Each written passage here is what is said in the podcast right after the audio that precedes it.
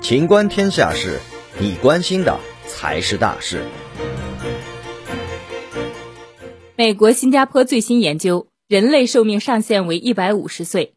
吉尼斯世界纪录在世的第一长寿老人为日本女性田中丽子，今年一月二号为其一百一十八岁生日。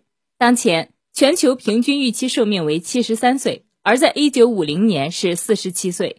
那么人们不禁要问：人类寿命上限究竟会是多少岁？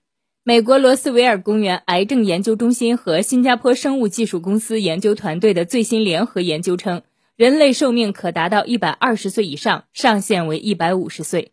研究认为，决定人类寿命的因素有二：一是我们的生物年龄，二是人体弹性，也称自我复原力。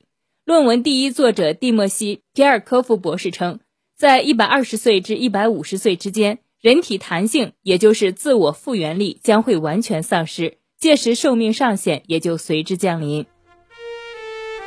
本期节目到此结束，欢迎继续收听《秦观天下事》。